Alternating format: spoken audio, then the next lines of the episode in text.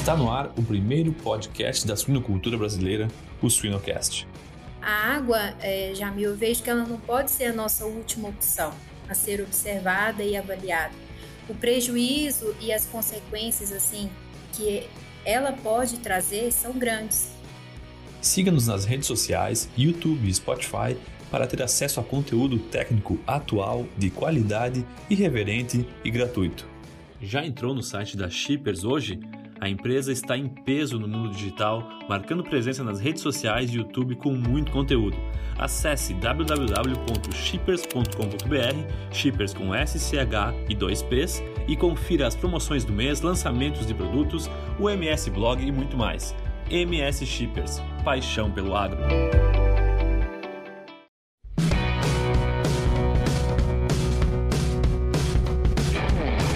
Olá pessoal, Aqui é o Jamil Facim do Sinocast, que só é possível através do apoio de empresas inovadoras e que apoiam a educação continuada na suinocultura brasileira.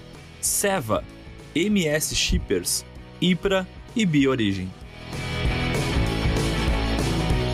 No Suinocast de hoje, a gente tem o prazer de receber a médica veterinária Ana Paula Porto. Ana Paula, tudo bem? Tudo bem, Jamil. Olá, pessoal. Prazer estar aqui com vocês. O prazer é nosso, Ana. Muito bom te receber aqui no Sinocast. E para aqueles que não te conhecem e para os que te conhecem também e nos escutam, uh, se pudesse contar um pouquinho da tua história, aonde a tua trajetória até tu chegar hoje aqui no Sinocast. Ah, sim, bom. É, tantas histórias que eu já escutei pelo Swintocast e agora é minha vez, né? Então, é, Jamil, uh, eu comecei há 10 anos atrás Uh, entrei na faculdade para mexer com bovinos de leite, porém apaixonei pela suinocultura, né? É, comecei na, na integração, é, um dos, dos, grandes professores que eu tive foi o professor William Costa, que foi um, um grande orientador, me acolheu muito bem como estagiária nessa fase e sou muito grata a ele. É, depois da, da integração, eu fui, fiquei quatro anos em cooperativa, depois fui para a experiência de como consultora, consultoria técnica, é, durante três anos. É, nesse meio tempo, eu tive a grande, o grande prazer de fazer o mestrado na UFV. Sou muito grata à professora Melissa Andas, é, e o Ronier Pinheiro, que foram meus orientadores. E nessa trajetória foi importantíssimo para o conhecimento, para o aprendizado. É, e depois disso, é, até hoje, né, tem dois anos que eu estou a, na Shippers como gerente de projetos, é, fazendo as aplicações técnicas né, nas granjas. E, e é um grande prazer estar aqui com vocês hoje. Show de bola.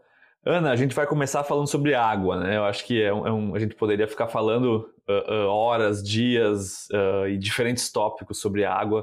E pelo, pela tua experiência na integração, liderando projetos, visitando várias granjas, eu queria que tu nos contasse um pouco, como se a gente fosse introduzir o tema importância da água, como que a gente tem visto o tema água nas granjas de suínos hoje? Como, como, que, é o nosso, como que é o olhar da suinocultura no tema água hoje? E como que a gente avalia a água em termos da, da, da, coleta, né? Como que é o olhar, a importância e como que a gente tem coletado a água hoje? Sim, Jamil, é, a água é, é um nutriente que, assim, a gente sabe da essência e da importância que ele tem, né? Quando a gente pensa na produção dos animais, porém muitas vezes é um nutriente esquecido né, pelas granjas, até mesmo quando é, vivenciamos alguns desafios sanitários. Então, assim, a gente olha todos os desafios, todas as questões de medicamentos, formulações, nutrição, e acabamos esquecendo a importância né, que a água tem dentro do processo. E muitas vezes é, isso acontece porque o custo da água hoje para o produtor muitas vezes é baixo, né? É, o produtor normalmente ele está seguro daquela água que ele tem, então na maioria das vezes é, tem uma origem de poços artesianos, de nascentes, e quando a gente pensa em fazer uma coleta de água, normalmente, na maioria das vezes, ele vai direto na fonte. Né? Então, vai lá na fonte do poço artesiano ou na fonte da, da, da nascente e coleta água para fazer essa análise. Né? E aí, o que, que acontece? Muitas vezes a gente esquece de verificar por todo o percurso né, que essa água vai passar ao longo aí, né, de todo o sistema hidráulico da granja, né? E aí a gente começa a questionar e entender como que está, por exemplo, a, a limpeza das caixas d'água, né? As caixas d'água hoje das granjas, elas estão é, tampadas ou abertas? Quando foi a última vez, né, que fizemos uma limpeza nelas?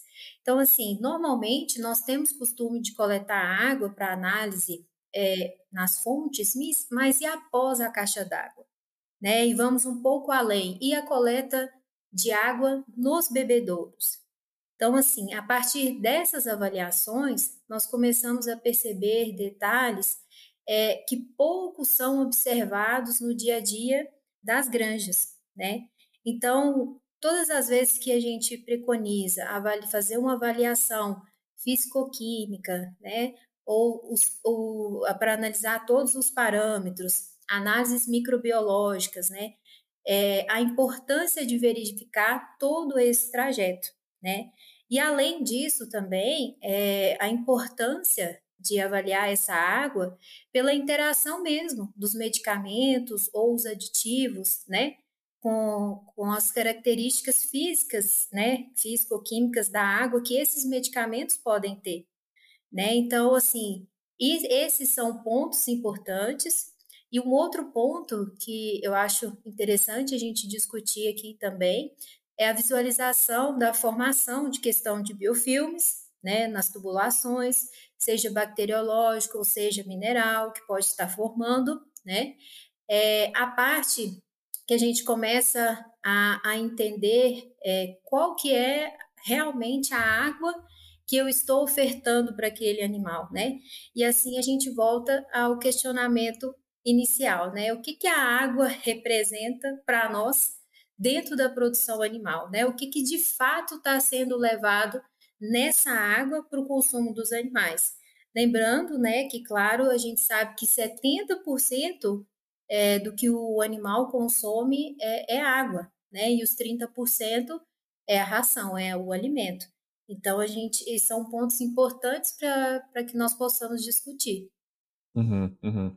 Eu acho, eu acho que é, é até de certo ponto irônico ou engraçado, vamos dizer assim, que fala com um nutricionista, fala com um geneticista, fala com um veterinário, fala com um sanitarista, a ideia é sempre a mesma, não, a, a, água é o nutriente mais importante, a água é o mais importante, a água é o nutriente mais mas o nutricionista está focado em formular a dieta, o veterinário está preocupado em, em, medicações, em vacinações, o geneticista está pensando no melhor, então, tipo, é, é, é o mais importante para todo mundo, mas ninguém toma isso como realmente a prioridade, né?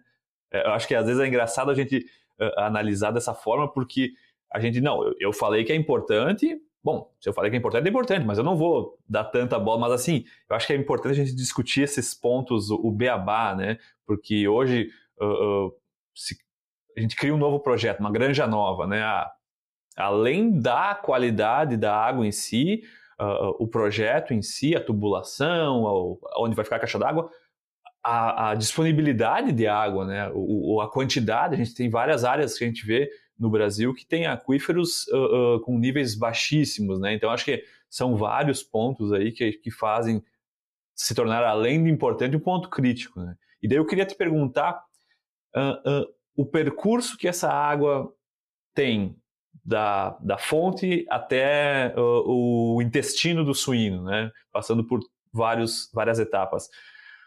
Como que a gente avalia ah, bom, está nota 10, ah, médio ou muito ruim? Como que a gente avalia esse percurso, assim, e que pontos a gente deve avaliar?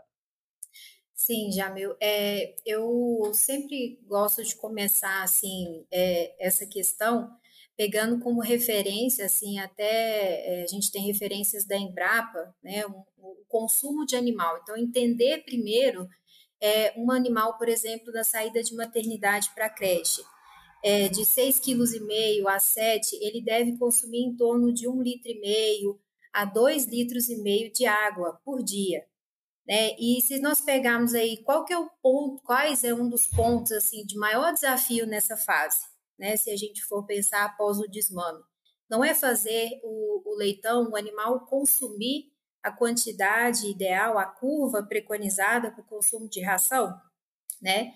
Mas o leitão ele vai consumir de forma correta a ração se ele não tiver a água em quantidade e em qualidades ideais, né? Então, assim, qual que é o impacto que nós podemos ter da conversão alimentar, né? São questionamentos é, que, que nós fazemos, né, para tentar entender primeiro, é, é isso que você falou, a, a gente tem a quantidade ideal, nós estamos oferecendo a quantidade adequada, né? Então, assim, se a gente pegar, por exemplo, um animal de engorda, então, né, que chega a consumir de 7 a 10 litros né, de água por dia, qual que é o impacto também na conversão desse animal? Olha o volume de água que ele consome.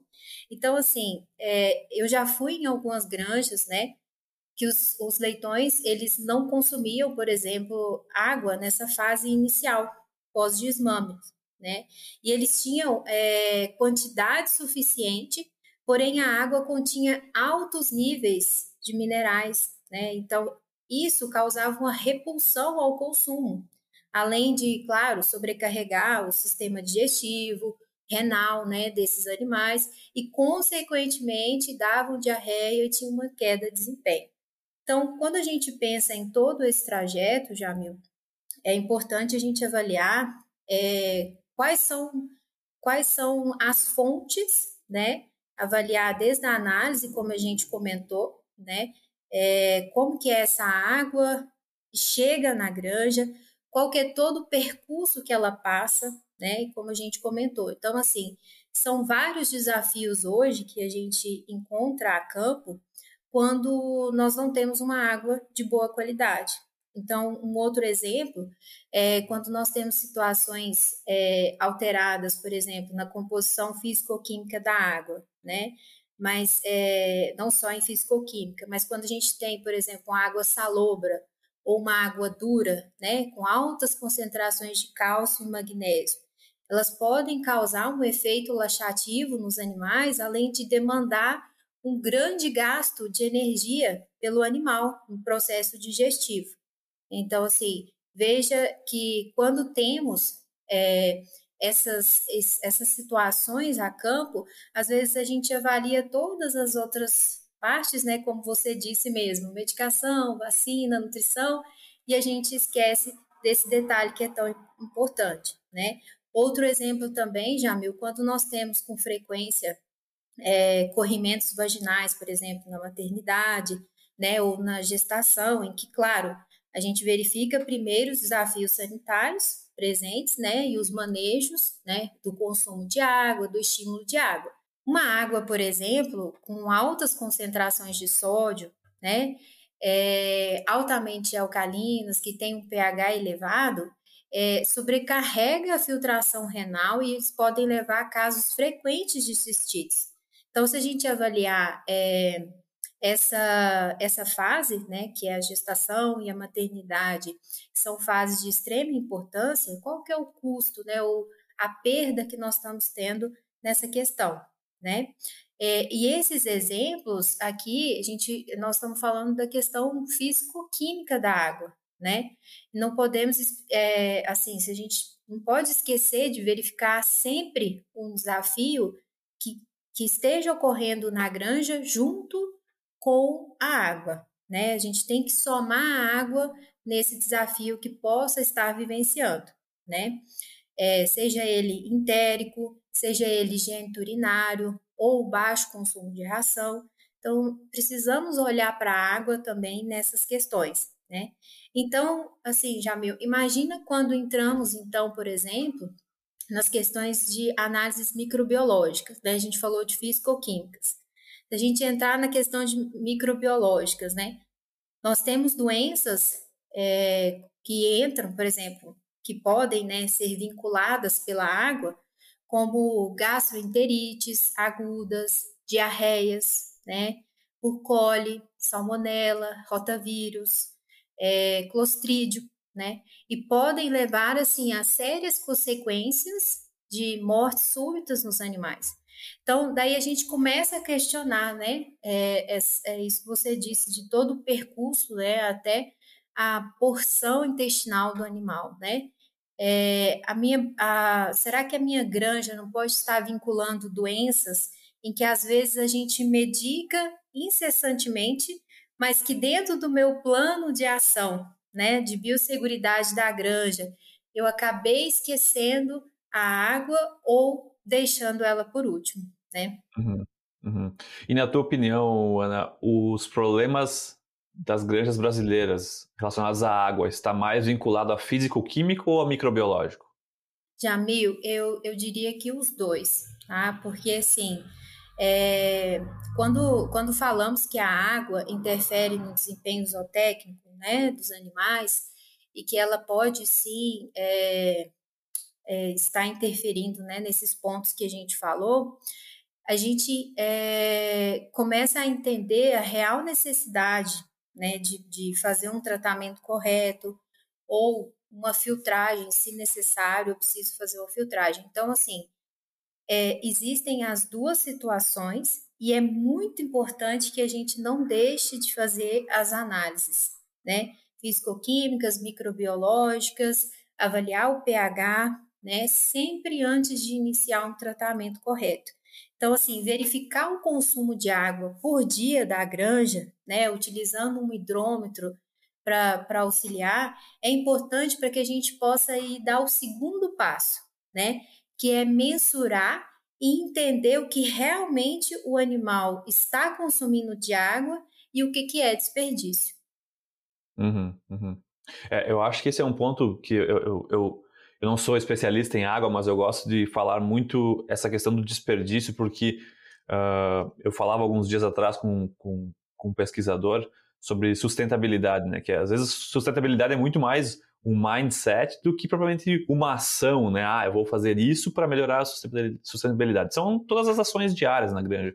E me incomoda muito ver desperdício em granja, seja, seja de água, de luz, de mão de obra, de qualquer coisa. Mas a água eu acho que chama mais atenção, né? A gente tem, às vezes, pequenas falhas, tubulações antigas, uh, bebedouros que não são, não foram nunca abertos e limpos, bebedouros de baixa qualidade que uh, ficam o, o nípel desviado para o lado e fica vazando água o dia inteiro. Isso eu acho que com certeza para ti que é especialista no tema te incomoda muito também ver essas cenas, né? Sim, sim, Jamil. É, esse é um assunto muito relevante e quando a gente entra nessa questão, assim, abre um leque né, de questionamentos e também de possibilidades. Então, por exemplo, mensurar a vazão da água né, nos bebedouros ou nas chupetas né, antes de iniciar um tratamento ou de usar um medicamento ou um aditivo via água é muito importante, não só pelo gasto excessivo de água, mas também pelo uso em conjunto com a utilização de medicamentos. Então, assim, o gasto, o custo que eu vou ter, né, desses medicamentos via água de bebida. Então, o quanto que, se nós pararmos para pensar, né, é, quem tem costume de utilizar sempre ou fazer medicação via água de bebida, o quanto nós estamos perdendo em reais com o desperdício de medicamento e aditivo utilizado via água. O custo da água para o suinocultor é baixo, mas veja que ela pode é, ser o veículo do que se torna mais caro na produção, né? E aí, medicamentos e aditivos via água de bebida vão se tornar cada vez mais frequentes, né? Não só pelas normativas de segurança, exigências, mas porque precisamos estar realmente é, preparados para isso, né? O tratamento via água de bebida, por exemplo, é, ele atinge um grande número de animais, né, com uma profilaxia estratégica, né, é, pode fazer é, formas, ah, vamos dizer assim, pode fazer o tratamento meio lote ou lote todo, né. É possível, por exemplo, atingir formas subclínicas, né, e animais que estejam em incubação da doença, né, com tratamento via água, ou mesmo é, quando a gente pensa é, em medicar de forma estratégica. Né? Às vezes, na, na ração, a gente medica uma janela 15 dias, né? Com a água, talvez seja necessário apenas 7 dias, né? E daí, é, assim, infinitas possibilidades de trabalhar, né? Só que a gente sabe que tem que ter a segurança da administração efetiva, né? Com esses medicamentos via água, né? Então, a gente precisa sim de equipamentos corretos, né? Por exemplo, até o Thomas Hayashi, né, já participou aqui, falou um pouquinho para parar de subir na caixa d'água, né, Jamil? Mas assim, é porque realmente hoje existem tecnologias, né, dosadores, sistemas inteligentes, né, de dosagem e diluição dos medicamentos. Mas assim, o primeiro ponto, Jamil, eu acho que é entender é, de onde vem e para onde vai todas as tubulações da água da minha granja. Então, assim, é muito comum a gente encontrar granjas que têm uma tubulação única, né? Desde a fonte até o último barracão. E aí é, a gente não consegue muitas vezes separar é, o tratamento por lotes. E o segundo ponto, por exemplo, é destinar a água de consumo dos animais de forma separada da água que vai mesmo para lavação, né? Ou para higiene geral. É, nem sempre isso é possível fazer, mas assim é importante que tenhamos essa visão no futuro e que possamos preparar, né, de forma correta. E, e, o terceiro ponto nessa questão é mensurar a vazão das chupetas e dos bebedouros, né? Por quê? O que, que é comum quando a gente começa a perceber é, o entupimento né, das chupetas ou dos bebedouros? A gente costuma ir lá ou, ou retirar as peneiras ou retirar o regulador da vazão. Né? E, para nossa surpresa ou não, o gasto duas a três vezes mais né, né de água. Uhum, uhum. Eu acho, acho interessante porque eu, eu, eu estive num congresso há um mês, um mês atrás e tinha um, um, foi apresentado um trabalho onde eles testaram uma, uma linha nova de água comparado com uma linha antiga no mesmo barracão. Eles estavam renovando as linhas e compararam, fizeram um experimento porque isso, isso é até outro ponto que eu tenho aqui anotado que é difícil rodar experimento com água, né? Porque Sim. é muito complexo, né? Tu, tu criar situações, tratamentos diferentes fontes diferentes. Ah, vou fornecer uma água dura para um, um, essas baias e uma água não dura para essas outras. É, é, difícil. Bom, mas esse experimento que eu estou comentando aqui, é, eles testaram e eles não perceberam diferença em performance. E, e o que, que eu acho que, às vezes, e era um experimento curto, de 20 dias na creche. E o que, que, me chamou a atenção esse resultado é que às vezes gente, eu e, e, me corrija se eu estiver errado, Ana. Uh, às vezes a gente olha uma janela pequena de tempo, uh, olha somente performance nesse per pequeno período e não vê todas as outras coisas que podem estar relacionadas a isso. Que daí já linka com um outro comentário que um especialista fez, né, quando ele assistiu essa, essa apresentação, é que ele falou que ele tem percebido diferenças na água uh, relacionadas a diferenças em prolapso nas fêmeas. Uh, não, ele não confirmou isso, mas o que, que eu consigo concluir. Às vezes a gente olha simplesmente a performance, ah, não melhorou o GPD. Então, então tu quer me dizer então que eu posso ficar com a água antiga, com uma linha velha, com uma linha que não é limpa? E eu acho que às vezes a gente tem que ampliar um pouco o olhar e ver que desperdício não é legal e não muda desempenho às vezes. Uh, uma linha um pouco que eu consigo controlar melhor a água, que eu tenho um dosador quando precisar medicar, às vezes não vai melhorar o desempenho em um lote. Eu acho que a gente tem que abrir um, abrir um pouco a visão e não simplesmente interpretar de que se não melhorou o GPD em um lote não vale a pena. Eu acho que eu estou com essa visão hoje em dia com água. Sim, é, e assim, Jamil, voltando é, para a nossa principal preocupação aqui, né, de otimizar os custos, né, pensando em viabilizar né, toda a medicação água de bebida, uso de aditivos, é, se a gente fizer com uma conta simples, né? Por exemplo, se eu tenho uma, uma, uma vazão de água na creche de 3 litros e meio, mas eu preciso trabalhar com uma vazão de 2 litros e meio, né?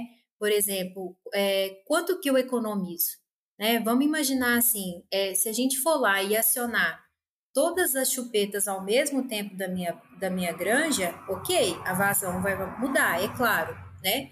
Mas se a gente ter uma noção, se eu alterar a vazão de 3,5 para 2,5, né, nos pontos principais do início, do meio e do fim dos galpões, né, e pegando como, por exemplo, assim, uma creche de 5 mil leitões, eu economizaria cerca de quase 30% do meu desperdício de água, né? E, consequentemente, isso é, em ganhos né, do desperdício de aditivos e medicamentos né, que eu esteja utilizando. Sem contar a produção de dejetos né, e toda a cadeia que envolve aí o, o desperdício de água. Né? Então, se a gente voltar para o nosso questionamento, ó, por que, que a gente retira as peneiras ou os reguladores né, de, de vazão das chupetas e os bebedouros? Normalmente é para que a gente não tenha dor de cabeça, né? Com entupimento de chupeta. É, e todo momento ter que ir lá, desenroscar a chupeta e tirar, né? Igual você falou, um, uma chupeta numa posição errada e tudo, as borrachinhas, que é uma dor de cabeça que eu sei pessoal quando a gente tem que retirar. Então, assim, só que a gente esquece, quando começa a avaliar isso, é de se a gente pegar um endoscópio e filmar essa tubulação, Jamil, a gente fica surpreso e impressionado com a quantidade de biofilme presente, né? Então, e é exatamente esses biofilmes que vão esconder, né, e é onde vai crescer e multiplicar microorganismos da água e acúmulo, né, pelo acúmulo, claro, de minerais e material orgânico que fica ali ao longo dos anos. Então, você mesmo falou, né, a questão de uma tubulação antiga e uma tubulação nova. Normalmente ela se diferencia muito por essa presença né, do biofilme. É, mas também pelo fato é, de que se a gente pegar os próprios medicamentos e aditivos, é, mesmo que a tubulação seja nova, é, a possibilidade de formar biofilmes ali por esses medicamentos é grande, né? Então, o que, que acontece? Os, os, os medicamentos e os aditivos, eles possuem revestimentos com moléculas de açúcar, de celulose, e, e eles vão propiciar um ambiente mais favorável para a multiplicação bacteriana. Né? Então, veja que a gente tem ambiente, umidade, temperatura e alimento. Né? E assim, a, esses, micro, esses micro-organismos, eles produzem uma, uma camada de muco que cresce ao longo do tempo, né, protegendo, ou seja, formando uma barreira, né, para esses micro-organismos, e aí acaba se tornando um ambiente ainda mais favorável para multiplicar patógenos, bactérias, esporos e vírus. Uhum. É, eu, eu, eu realmente uh, uh, queria até escutar de ti o que, que vocês têm visto assim na, na, na rodagem, em granjas, uh, uma avaliação de como que as granjas estão quanto a biofilmes em tubulações. Então, Jamil, é, o biofilme ele é muito relativo. É como eu disse, assim, é, granjas que usam uma grande quantidade de medicação tendem a ter mais, né? Só que, por exemplo, se a gente tem granjas que têm minerais altos, é, o biofilme mineral, que também pode ser formado, ele costuma é, ser ainda pior, porque ele forma uma camada mais dura, mais espessa, e quando a gente precisa fazer uma limpeza desse biofilme, ela costuma ser um pouco mais é, demorada, mas porque realmente é a questão dos minerais, né? Mas o, o, quando a gente pensa em fazer né, uma limpeza de tubulação, a gente precisa entender primeiro a eficácia dos tratamentos, né, tanto da ação biocida, mas que também tenha uma força de oxidação para retirar esse biofilme. Né? Então, assim, no passado, para se fazer uma, uma limpeza de tubulação, era necessário assim que todo barracão ou a instalação estivesse vazia, né, sem a presença dos animais. E hoje, com as novas tecnologias, não precisamos mais disso. Né? E o que, que determina isso? É, é, quanto maior a força oxidativa, e hoje, por exemplo, se faz o uso do dióxido de cloro, que tem cinco vezes maior né, capacidade de oxidação, maior será o poder né, da desinfecção, da ação biocida e da limpeza desse biofilme, né? Na questão, como eu disse, não só para o tratamento da água, né, como forma biocida, mas também para que tenha um resultado eficiente e constante, né? Uhum. Legal, legal. É, eu acho que, assim como a água como um todo, os biofilmes às vezes são, uh, uh, não recebem a, a devida importância em, às vezes, não se preocupar com limpezas de linhas, né? E, e granjas mais antigas, né? Que às vezes tem tubulação que não é uma tubulação adequada, ou às vezes é uma tubulação antiga de metal, né?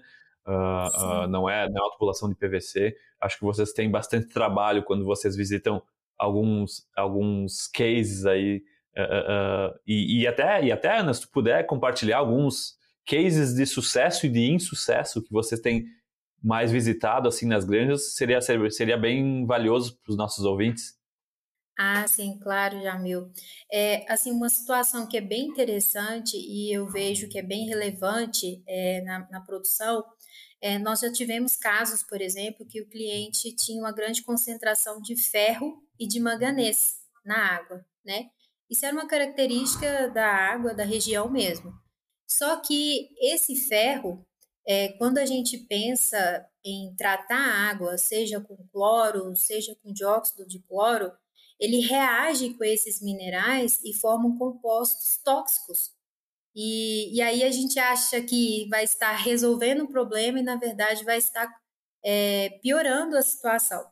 Então, assim, a gente teve um cliente né, que, que foi utilizar medicamento e foi utilizar aditivos como ácidos orgânicos via água de bebida, e, e esses ácidos reagiram com esses minerais, né? E dessa forma eles tiveram é, resultados péssimos. Não, não viu a eficiência, ou seja, o cliente tinha um, um, né, tinha um desafio de diarreia pós, pós-desmame, porém é, nada resolvia. Ele medicava a ração, fazia é, ácido orgânico via água de bebida, não resolvia, mudava a medicação e, e, e não conseguia resolver. Então, assim, enquanto a gente não passou para um tratamento de filtragem correta desses minerais, não foi possível ter um resultado é, satisfatório.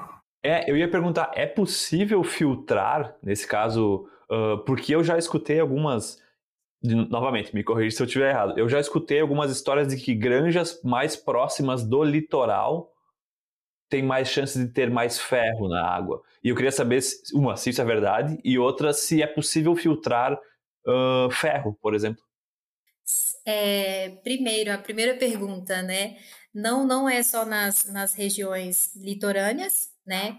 Mas é, nós temos aqui, principalmente na região que, que, eu vi, que eu fico, né, hoje, que é o Triângulo Mineiro e Alto Paranaíba, nós temos aqui grandes terras é, que têm concentrações altas, né, de ferro, manganês, e, e é variável, tá? É, já eu posso te dizer que, que ah, várias regiões, não só aqui, mas no sul também, que eu já tive presente, também tinha presença desses minerais, tá?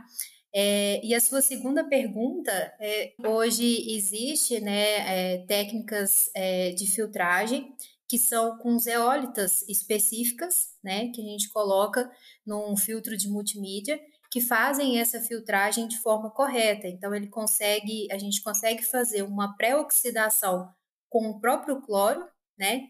E essa, essa oxidação se transforma as moléculas dos minerais muito pequenas que conseguem ser filtradas por essas eólitas, né, que são específicas para esse sistema de filtragem. E o resultado é impressionante, Jamil, é, é, é muito nítido, assim, na granja, depois que a gente conseguiu trabalhar com essa filtragem, os animais naturalmente já não tiveram nenhum desafio entérico. E a resposta foi muito positiva. Uhum, uhum. Sim, porque acho que é interessante esse comentário porque uh, projetos novos e projetos antigos, a fonte de água ela não vai mudar, né? A, água que eu tenho disponível é desse poço, é desse local Então eu não tenho, não tenho outra opção, né, a não ser ou filtrar a água ou trabalhar essa água ou não construir a granja em projetos novos, no caso, né? Não tem como, ah, eu vou tentar trazer água de outro local, né? Sim, é, por exemplo, a, quando a gente tem água dura, né, com cálcio e, e magnésio também, né, altos, uh, as, precisa ser feita uma filtragem também, né, porque o que sobrecarrega isso na, no gasto energético do animal para ele fazer a digestão dessa, dessa quantidade alta de minerais é muito prejudicial. O animal perde muito em energia né, com essa sobrecarga. Então, às vezes é, é uma granja que sempre teve um, um probleminha entérico ali, que nunca conseguiu ser resolvido, mas é, nunca se atentou a olhar para esses, esses detalhes né, da água. Perfeito. Excelente. Ana, para a gente fechar, uh, tu teria alguma ideia, assim, algum número para nos trazer de, que, de ganhos, o que se deixa de ganhar e o que se está perdendo, assim, quando a gente não olha ou não trata a água como uma prioridade na produção de suínos? É, então, Jamil, hoje nós precisamos entender é, que a suinocultura possui tecnologias né, e tratamentos de água é, de todo o circuito, né, de forma prática, sustentável, né, que seja viável para o sistema e o retorno que os benefícios de, um, de uma água de qualidade têm para a granja é muito grande. Então, assim, entendamos que quando é, falamos que para nos preparar para o futuro, né, ele está mais próximo do que a gente imagina, né? E se a gente analisar todos esses aspectos que nós citamos, né, que nós discutimos aqui, é, principalmente é, ter um, um é, digamos assim, ter um olhar da água em conjunto com todos os desafios zootécnicos, né, vivenciados na granja, é, não, não, não, faz, não se faz isso de um dia para o outro, né, ou de um mês para o outro. A, a água, é, Jamil, eu vejo que ela não pode ser a nossa última opção a ser observada e avaliada. O prejuízo e as consequências, assim, que ela pode trazer são grandes. Né? Então, assim, a, se a gente for mensurar, igual você disse, um número, eu não consigo te dar um número, mas ele é muito grande.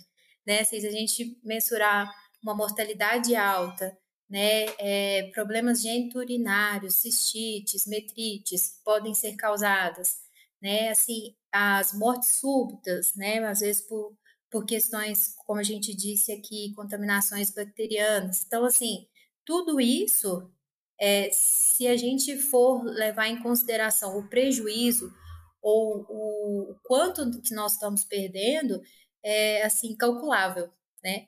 Mas, é, assim como é várias coisas nas, nas granjas, né, Jamil? no dia a dia, às vezes a gente não consegue mensurar um desafio, né, zootécnico, assim, o quanto que realmente a gente perdeu. Mas, assim, é, eu acho que nesse momento, entrar com a prevenção, né, ou seja, prevenir, nós estarmos preparados aí para o futuro, nessa questão da medicação via água de bebida, preparar todo o nosso sistema né, hidráulico das granjas, é o caminho certo. Né? Então, eu vejo dessa forma. Excelente, excelente. É, eu acho que uh, é difícil a gente dizer o, ah, o impacto vai ser esse, como tu me falou, né? É difícil trazer um número, mas eu acho que a gente tem que trabalhar a água de uma maneira uh, uh, preventiva, né? Porque fazendo um pensamento de que, por exemplo, um olhar sobre a nutrição. A ração gestação é consumida só pelas fêmeas gestantes. A ração pré-1 só pelos leitões na creche ou tal, e alguns leitões de creep feeding. Mas a água é por todos, né? A água, todos os animais, em qualquer categoria, vai beber água. Então, a, a, eu, eu, penso que a prioridade da água tem que ser assim: eu, eu tenho que evitar que a água seja um, um, dos causadores do problema, né? Então, uh, independente de quanto que vai ser o prejuízo ou quanto que eu estou deixando de ganhar, eu tenho que tirar a água desse de ser da, da, da bolsa dos causadores de problema numa granja. Né? A água tem que ser tem, tem, tem que estar fora desse local. Eu acho que é, que é realmente isso o pensamento quando a gente avalia a água como um todo na produção em si, né? Sim, Jamil, é, ela, não, ela tem que estar no nosso plano né, de biosseguridade da granja. É de extrema importância.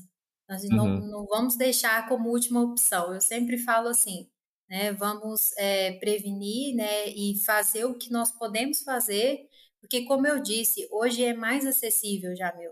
E as tecnologias nos possibilitam várias mudanças, várias adequações, né?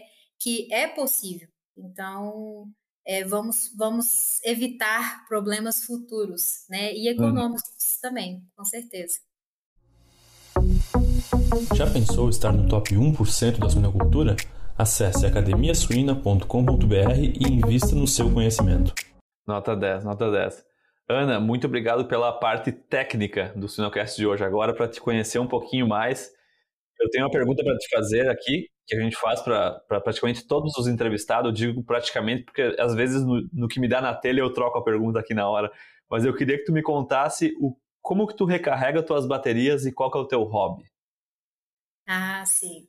É, bom, Jamil, recarregar as, as baterias, eu, eu digo sempre que é primeiro estar tá com a família, né? Eu sempre gosto muito de reunir a família e os amigos. Eu vejo que ali eu eu estou recarregando mesmo a, as energias. E assim, o meu hobby é cantar, por mais Olha. engraçado que seja. É, eu gosto muito de cantar, mas assim, é, é, já é aquele ditado, né? Quem canta, os males espantam. Então, é, mas eu gosto muito de música de forma geral. É, não, não toco instrumentos, mas gosto de cantar. Então. Legal, legal. esse, é o, é, esse é meu hobby. Então, a gente já, já, já fica atento para quando tiver uma oportunidade de um show de talentos com profissionais da suinocultura, a gente já sabe quem contatar. Ah, sim. Legal, Ana. E uma última, Ana, uh, recomendação de livros. Uh, um livro que tu possa me recomendar relacionado à suinocultura e um livro que não tenha nada a ver com produção de suínos. Olha, na, na atualidade, Jamil, assim, na, na suinocultura, é, eu acho que para mim não tem nenhum do que a doença de suínos. Assim, eu sempre estou indo lá, acho que é uma bíblia, né? A gente vai lá e, e recapitula, vê, de, é, relembra alguns detalhes que a gente acaba esquecendo. Ele, sem dúvida nenhuma, assim, é um que eu levo debaixo do braço, assim. E uhum. atualmente, o que eu indicaria, assim, pelo momento que eu estou vivendo, é, é o mindset. Eu acho que ele tem, ele mostra assim, um pouquinho né, das visões é, diferenciadas né, que a gente possa ter da vida, dos processos, do trabalho, do emprego, do futuro. Então, esses seriam as minhas recomendações atuais. Legal, legal. Muito obrigado, Ana Paula Porto. Foi um prazer te conhecer melhor e aprender um pouco e, relevar cada vez mais a, a, a, importância da água no sistema de produção de suínos, que às vezes é um pode ser um inimigo ou um amigo invisível dentro da produção. Muito obrigado novamente, Ana. Sim, Jamil, eu que agradeço. Espero ter contribuído um pouco aí com a experiência de campo. É, um abraço a todos e até mais. Até mais.